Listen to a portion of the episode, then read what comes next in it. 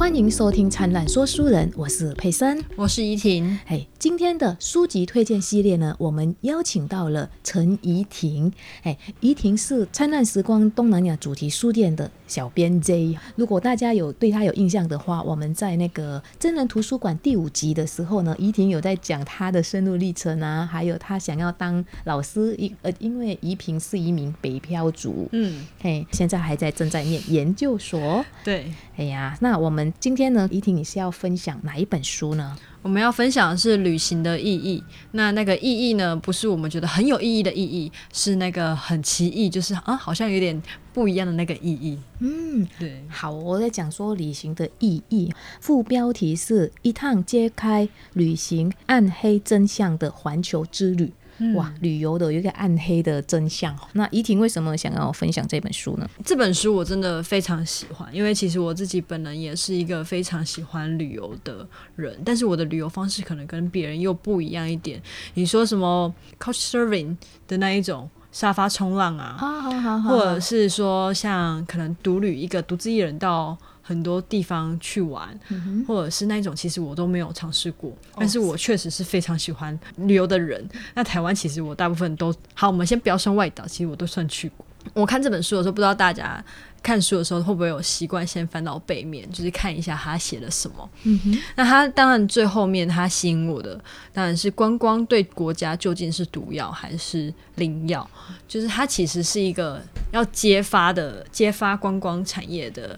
一本报道文学，所以我就买下它了。那当然，我觉得它没有让我失望。它当然就是讲的，我觉得蛮深入的，所以也是让我觉得非常值得推荐给大家的。那这本书也是同时是我来到这间书店。唯一看到一本我最熟悉的书，书店里的书有那么多，我唯一熟悉，然后最喜欢的，所以我就觉得佩珊邀请那邀请我来，就是上这个 podcast 的时候，我也觉得，我想了一下，我就觉得这本书最适合了。这样，嗯哼哼，很多人在问你说，哎，你最想做的事情是什么？可能大概在没有经过大脑想的时候，很多人都会直接说。环游世界，对对，环游世界对大家来讲，特别是以前哦，因为我们要从一个地方到另外一个地方旅行的时候，其实是需要花费很多的金钱跟时间的啊。但是现在因为科技的进步，有飞机啊，还有很多的其他的交通工具，可以让我们的这个旅游变得非常的容易。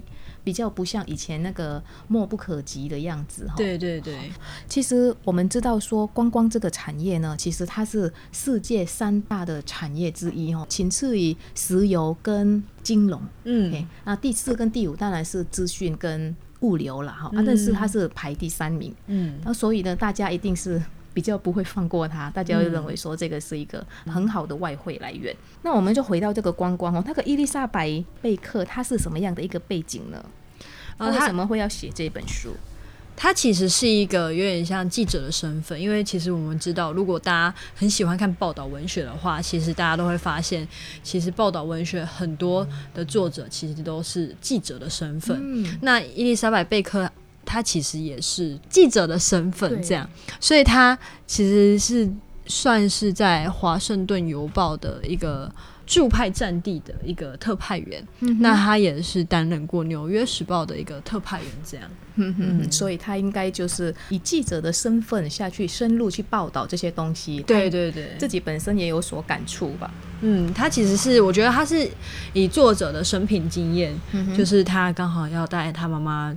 去一场旅游，嗯，开启了他为什么要写这本书。是，对对对，所以我觉得对他来讲是意义重大的一本书。嘿，所以他在这旅游当中可能看到了很多的现象。他在这里面呢，其实他有分成，呃，我们在他的目录里面呢，他有总共有六集啊，然后六集分成十二章，他每个章节呢就可以让我们看到很多，哎，我们这个旅游是怎么样的一个从商业跟它的历史上面去探讨啊。因为他讲说这个旅游业。可能刚开始是因为二战之后，然后大家开始要嗯从一个地方到另外一个地方的一个旅程，但是后来慢慢演变成现在我们的观光的一个比较不一样的模式哈。然后当然观光我们知道说它它带动一个国家的经济来源的非常重要的一个来源之一哈，就特别是泰国啊像这样，我们台湾也是很很希望说有观光客来我们这里呀，只是说在这样子的一个过程当中呢，但是因为观光。光呢，它不管在它的目标啊，或者综合性啊，它的多功能啊。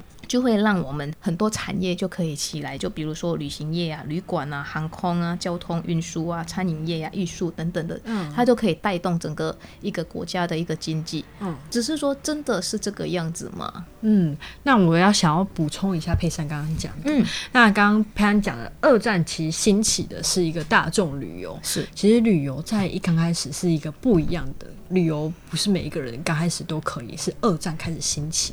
那刚开始的可能是有钱人，他们会一种壮游的形式，是徒步的，所以对他们来讲是一个有钱人在旅游当中徒步去了解更多，就是看到更多增广见闻的。那当然，在现在其实旅游也是一种增广见闻的方法嘛。对对，但是但这是对个人来讲，那对国家来讲可能又不一样，那造成的负面影响可能又更为庞大。嗯，对对对，好，我们在从这本书呢，其实他有分享了好几个，就是哎，这个旅游业啊，到底会带来什么样的一个状况？就好像我大概跟大家分享一下，你的欢乐是我的痛苦啊啊！观光到底是对国家是毒药还是灵药呢？因为我们在看说世界的遗产吴哥窟啊，因为周围的旅馆超抽它的地下水，所以造成他们地层呢日渐下陷。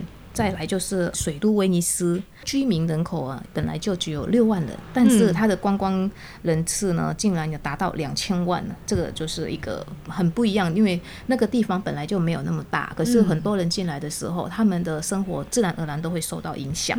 然后哥伦比亚呢，它舍弃为美国市场供应牛肉的畜牧业，就是因为要开发这个观光业。嗯，所以这个到底是？这样子真的会有利可图吗？嗯，还有波斯湾半岛的那个都拜金碧辉煌的梦幻之城啊，嗯，它到底是生活悲惨的南亚的卢工？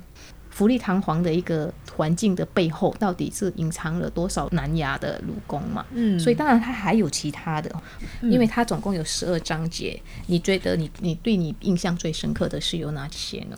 其实对我来讲，印象最深刻的，比如说像是绿色观光，就是比较近年来的这种另类旅行，叫绿色观光，听起来好像很环保。对，但其实好像。其实这本书也要告诉你，其实啊不是这样的哦，你想错了哦。然后还有，其实我觉得游轮。当中讲到游轮这件事情，也是让我蛮震撼的。嗯，是怎么样呢？那我们等下就来分享。那我先讲一下绿色观光。对，呃，对，因为我为什么要讲绿色观光？其实是印象中以前地理课本里面所讲的话，其实观光业我们都会叫它是无烟囱产业。无烟囱产业就是没有那个烟囱，所以基本上听起来感觉好像比较不会有污染，是不是？对，就相较于工业有烟囱来讲，是不是观光业就是第三级产业？业，哎，其实，在这应该讲说，绿色观光是旅游回归不会破坏或毁损一个国家的自然景观、人民生活或社会的形态。听起来感觉是非常的绿色，非常的环保啊！而且从当刚刚前面我们讲的其他种那种旅游，感觉好像比较比较环保一些，对地球好像比较好一点。对，其实绿色观光其实还有另外一种说法，可能是生态观光，嗯，就是像。当中讲到哥斯大黎加这个，它其实是一个带大家到丛林里面，就是比较原始的地方，然后去看一些生态。那我们听起来好像，哎，我们用徒步，然后我们又看一些生态，听起来我们从当中可以学习到环境保护、生物。那这种是不是我们是一种比较以呃人跟环境共存的方式在旅游？那是不是相对来讲，观光我就不会那么的破坏呢？对，感觉听起来好像是啊。那问题出在哪里呢？那其实这本书要跟你讲说，其实哥斯达黎加他当初也是放弃开发这一块，呃，我们所谓的可能很生态的地方，那发展观光业。但是因为观光业的兴起，所以周边可能会有一些饭店，嗯，对，饭店啊，卖场啊，嗯，因为就是饭店呢，可能就可以让呃，可能大型会议啊，跟生态啊，跟这种绿色观光有关的这种大型会议，可以来这边举办。所以当然就是有一种比较大规模、比较代表国家，当然是一种比较现代，然后富丽堂皇的那种饭店嘛，就是让来的人住啊。你总不可能说绿色观光，但是请他们住的是帐篷。可是我觉得这个可能不是可能各大元首可以能够接受的那种。呃，所以他就为了要让这个绿色观光，为了要 promotion，所以他就去建造了这些东西。那这样还绿色吗？哦，当然，就是他刚才会跟你讲说，哦，我们其实也是绿色的，为什么绿色呢？我们床单呢，久久才洗一次，不是你睡我就我就洗，因为大家知道说，饭店的那种床单其实是用清洁剂。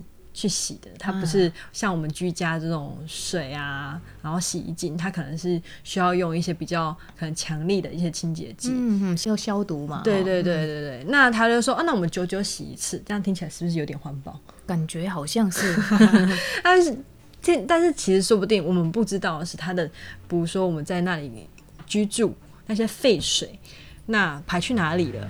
或者是我们可能午餐晚餐的那些来源啊，或者是我们剩下的厨余怎么处理呢？是不是也不得而知？说不定那些废水就直接排到海外了。嗯，对。那如果像是这种标榜的绿色，但其实一点都不绿色的产业呢？我们其实有另外一个名词叫漂绿。漂绿就是把它漂白吗？还是哦把它漂成绿色的？对对对，就是好像哦好像很绿色，但其实不是，它只是表面绿色。是哦，所以这个应该是讲说有不屑商人，就是看到商机，所以他想要说用这个方式，反而更加的更多的收入，还可以吸引这一群喜欢绿色生态的人来过来逛逛这样子。嗯，同时他嗯应该也可以这样说，当然在这方面作者也有提到。虽然生态就是那种绿色观光，好像听起来不错，但不是那么普及的原因呢？除了因为它真的很难执行，还要怎么样的绿色才叫绿色？因为你要放弃掉原本要开发的产业以外，其实消费者买不买单这件事情也是需要考虑的。不是每一个消费者可能都是可以接受我们到丛林里面大探险，可能大家更想要的是一种去 shopping 的那种放松。对，再加上这种生态观光又是更贵的。对啊，所以呢，他在这边他讲说，有关这个绿色观光呢，虽然它对环境是比较好，它的市场占有率也只有百分之八。它的原因很简单，就是因为它的目标往往跟追求数字啊、追求高利润的产业，它的目标互相冲突啊。因为绿色产业当然自然而然它的费用也是不便宜，所以你要让很多人来参与的话呢，他们就变成利润变得比较少了。所以以商人的角度。他们就觉得说这个没什么有利可图，愿意真的完全执行绿色观光的话，就变成比较少了，是不是？对对，确实。那我不知道大家听到这边有没有觉得啊，天哪，怎么这样的那种感觉？但是我要说的是，其实这是这里面案例算是比较轻微的案例，我觉得。严格来讲，像那个乌克库那个地层下陷，我觉得那个是比较大的，因为很可能就一个古迹就这样不见了。嗯，那我觉得归功到底了，我们还是一样要检讨，我们真的有必要那么长的去观光吗？然后也有必要那种比较廉价的观光吗？就是观光它会发展，是因为因为我们人类发展所需吧，我们需要一个。到不一样的环境，然后来去放松自己的心情，也可以去到另外一个地方，可以让我们看得更多，学习的更多。但是不是我们同时的时候呢，也要知道说，我们作为观光客，是不是也有一些责任？因为佩珊在网络上稍微查了一下哦，旅客的义务及责任呢，很多都是民法有规定，但这个民法规定的呢，往往都是在针对人与人。就是呃人的权利啊，或者你跟旅行社的权利啊，或者你的护照的权利啊，或者你到那个地方的一个权利，就是有关这些感觉就比较跟大自然没什么关系的，反而就是比较没有那个人跟环境的一个制约啊，或者人跟自然，还有人跟我们所到之处的该做什么样，就比较少这方面的资讯，所以很多旅客他们搞不好也是在无意当中。只是想要去一个地方玩，只是想要去一个地方放轻松，或者是想要去一个地方去做考察，但无意中可能就做了很多对当地不管是人文啊，或者他们的环境啊，造成了一些负担。那我们是不是有什么样的方式可以，嗯，就是帮助这个环境，让它不要变得恶化这样子？其实我觉得。这我可能也是一个作者，他为什么要写这本书的原因。其实我觉得报道某一方面来讲，他也是把问题给呈现在大家面前。嗯，我以一个案例好了，就是老我们在宜兰，我有点不太确定那个地方在哪里，但是在台湾有一个叫老梅的地方。嗯哼，那它其实那边著名就是早教啊，那是因为它长得很漂亮，那就是大家都会去游客去那边都会去那边拍照。嗯哼，但是其实早教上面是不可以踩。大家想说，哦，看起来是像。石头的地方，或许我不要踩到绿绿的藻礁就好了。但其实不是这样的，它只是没有生出来，但是它不代表它不生生存在那里，所以那其实是不可以踩的地方。那其实观光客可能刚开始大家都不知道，可是借由每一次的新闻报道，每一次就是游客的转贴，所以大家才慢慢有意识到这件事情，所以才觉得啊，好像是需要被到被保护的。所以我觉得，其实报道文学某一方面来讲，其实也是。让这件事情被曝光，然后让民众知道这件事情的严重性。民众其实我觉得也有，刚佩珊讲到人跟环境的关系，其实我觉得也是有慢慢变好，但是距离好这件事情还有一段距离。怎么说？就是我觉得还是以台湾的案例来讲，嗯哼，现在大家可能会自主的进山进滩，嗯，或者是会大家开始提倡无痕山林这种概念，但是其实。大家可能有去爬山，或者是自己本身是登山客的，可能就会意识到，其实。很多在登山的过程中会发现很多我们觉得很奇怪的事情，发现比如说吃个水果吃完就往山里丢，对，或者是一些垃圾，其实它根本没有办法被分大自然分解，但它就随意乱丢。可能大家会在想说，反正这个呃，比如说橘子了哈，橘子皮反正它会被大自然给分解掉啊，或者哎这个东西这个呃水果的籽啊，芭辣的籽，如果不想吃，反正放在那边它也会被大自然。分解掉，那有什么关系呢？对啊，所以大家其实对于但是有关系吗？哦哦，有关系嘛？啊，当然，你说乱丢有没有关系？对当然有关系。像这样子，就是也是一样可以被大自然分解，那有关系吗？因为你不知道说你丢的东西到底对他来讲是好是坏。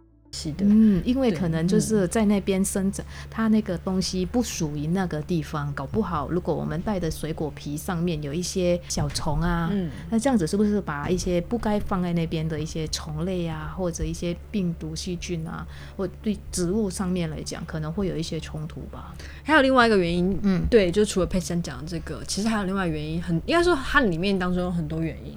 那其中一个，你确认这个植物，比如说这个。橘子是适合在这里？你觉得丢了就会生长，或者怎样？它适合在那边生长吗？或者是它对这边的环境会不会又是另外一种破坏？我们不得而知。嗯，对。所以还是，如果我们真的是要去到大自然的地方，不要以为说那个是水果皮呀，反或者水果的核啊，或者诶我们吃的那些饼干啊，那反正是食物嘛，会被分解。但是其实那个是对环境是一种污染。对啊，而且我觉得佩珊讲的其实这种还算少，有一些像过夜的那种登山客，其实很多你的卫生纸啊，或者是你主吹的一些垃圾啊，也麻烦大家务必一定要带下山，因为那种你在高山上面没有人会帮你清这些东西，都是靠着登山客自己自主的让山林保持最原始、最干净的样子。对，那我觉得接下来我们可以再分享几个。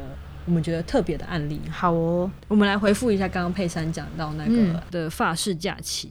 那其实除了讲到法式假期，它其实当中的威尼斯的案例其实都有点像，就是跟观光怎么对他们当地的居民造成一种。破坏，其实这种已经不一定跟人与环境，其实某一种程度已经是人与人的冲突了。嗯，应该说观光其实某种程度上，我们可以说它是一种不断的被包装的一种产业。是怎么说？大家。对于法国，然后可能对很多人都会这样觉得，那边有名牌啊，有可能有名画啊。是，当然就是他会觉得说那边是一个相对浪漫，然后可能很艺术的地方。嗯那其实我们会有这一些印象，其实某种程度上是被包装出来的。所以你去那边看，可能看一幅画，可能就塞爆人，你看的人头说不定都比看那一幅画还要多啊。是你没有你看到，其实你只是去朝圣，你不是去好好的。欣赏一个作对，所以其实这是法式假期其中举到的一个案例。啊，对啊，因为我们有时候一窝蜂的过去哦，比如说哎，罗浮宫里面它会或许有个一幅画很漂亮啊，但是真的如果你去的话，你是在很后面。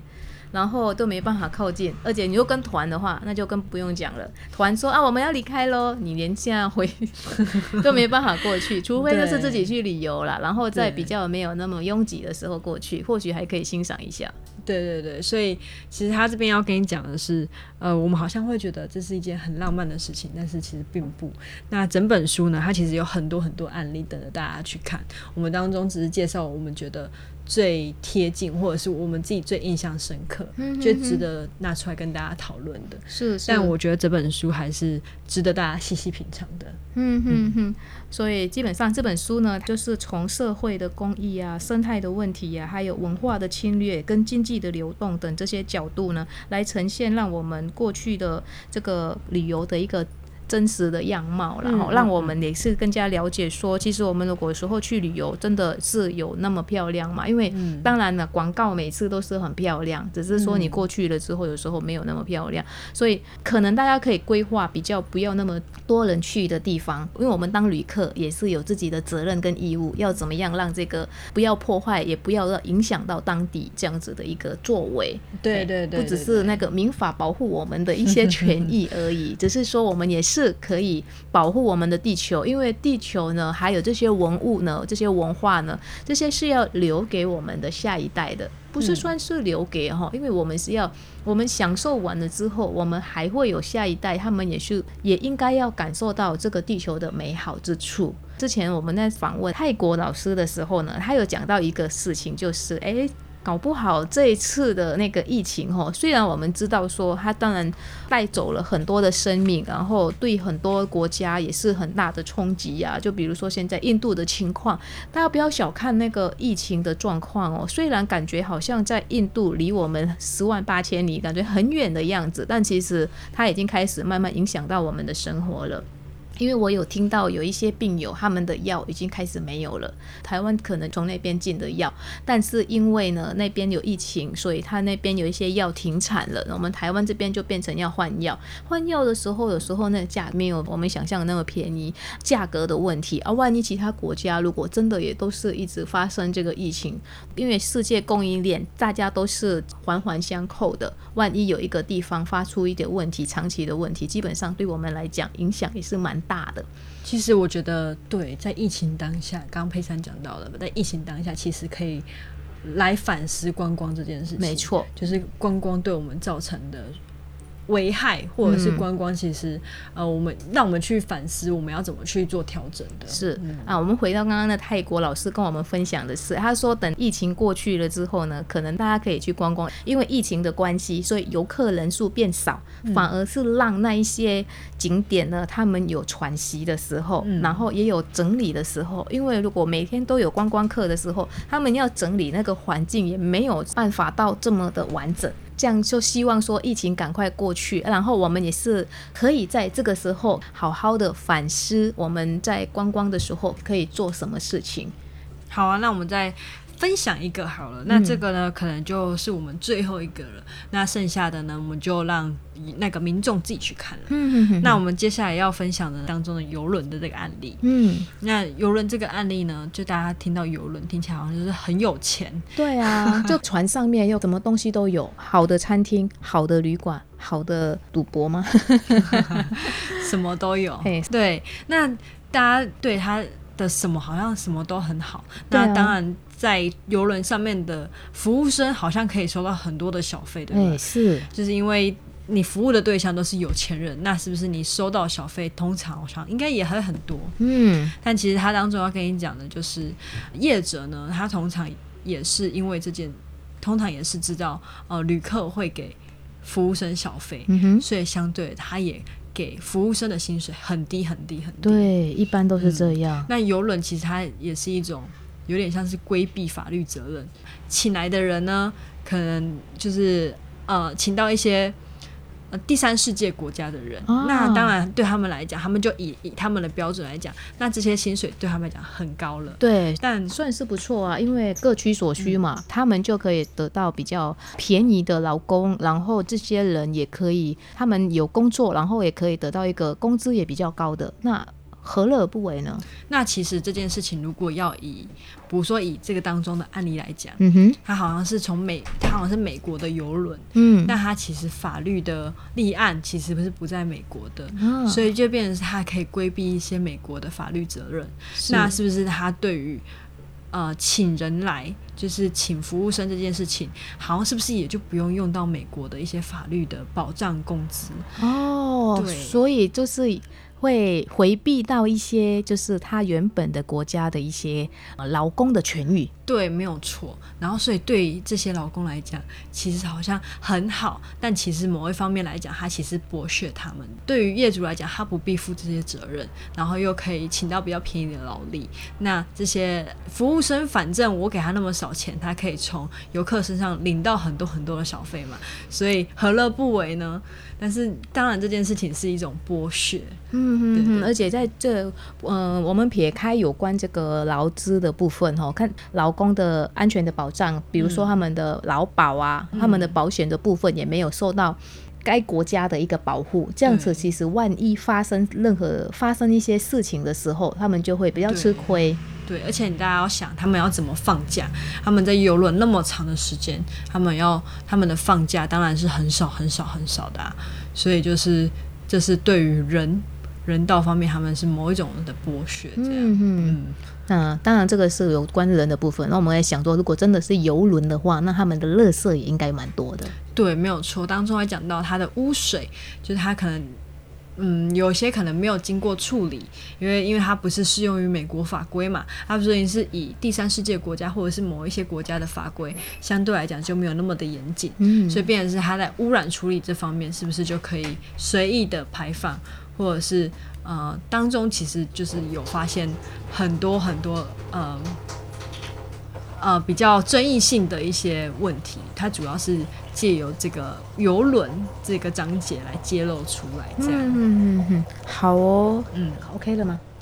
哦，说原来我们我们简单。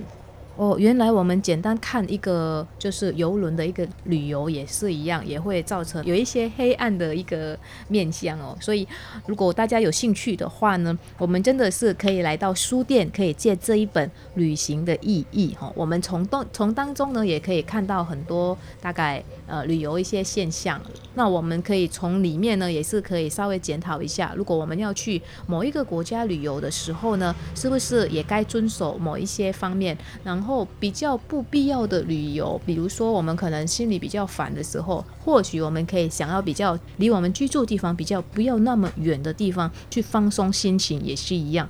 应该说，我们旅客要建立出某一种责任，就是啊，不是我们今天花钱去买快乐就好了。对对，真的不要以为就是我们买对花钱买快乐，我们在快乐当中呢，还是会有一些责任跟义务要必须要遵守的。对，是的。好哦，那我们今天真的非常感谢怡婷来跟我们分享这一本《Overbook》旅行的意义。那谢谢怡婷，好，那也谢谢佩珊，也谢谢各位听众。我们灿烂说书人的书籍推荐系列就到这里了，我们下一集的灿烂说书人见喽，拜拜，拜拜，上拜中吧。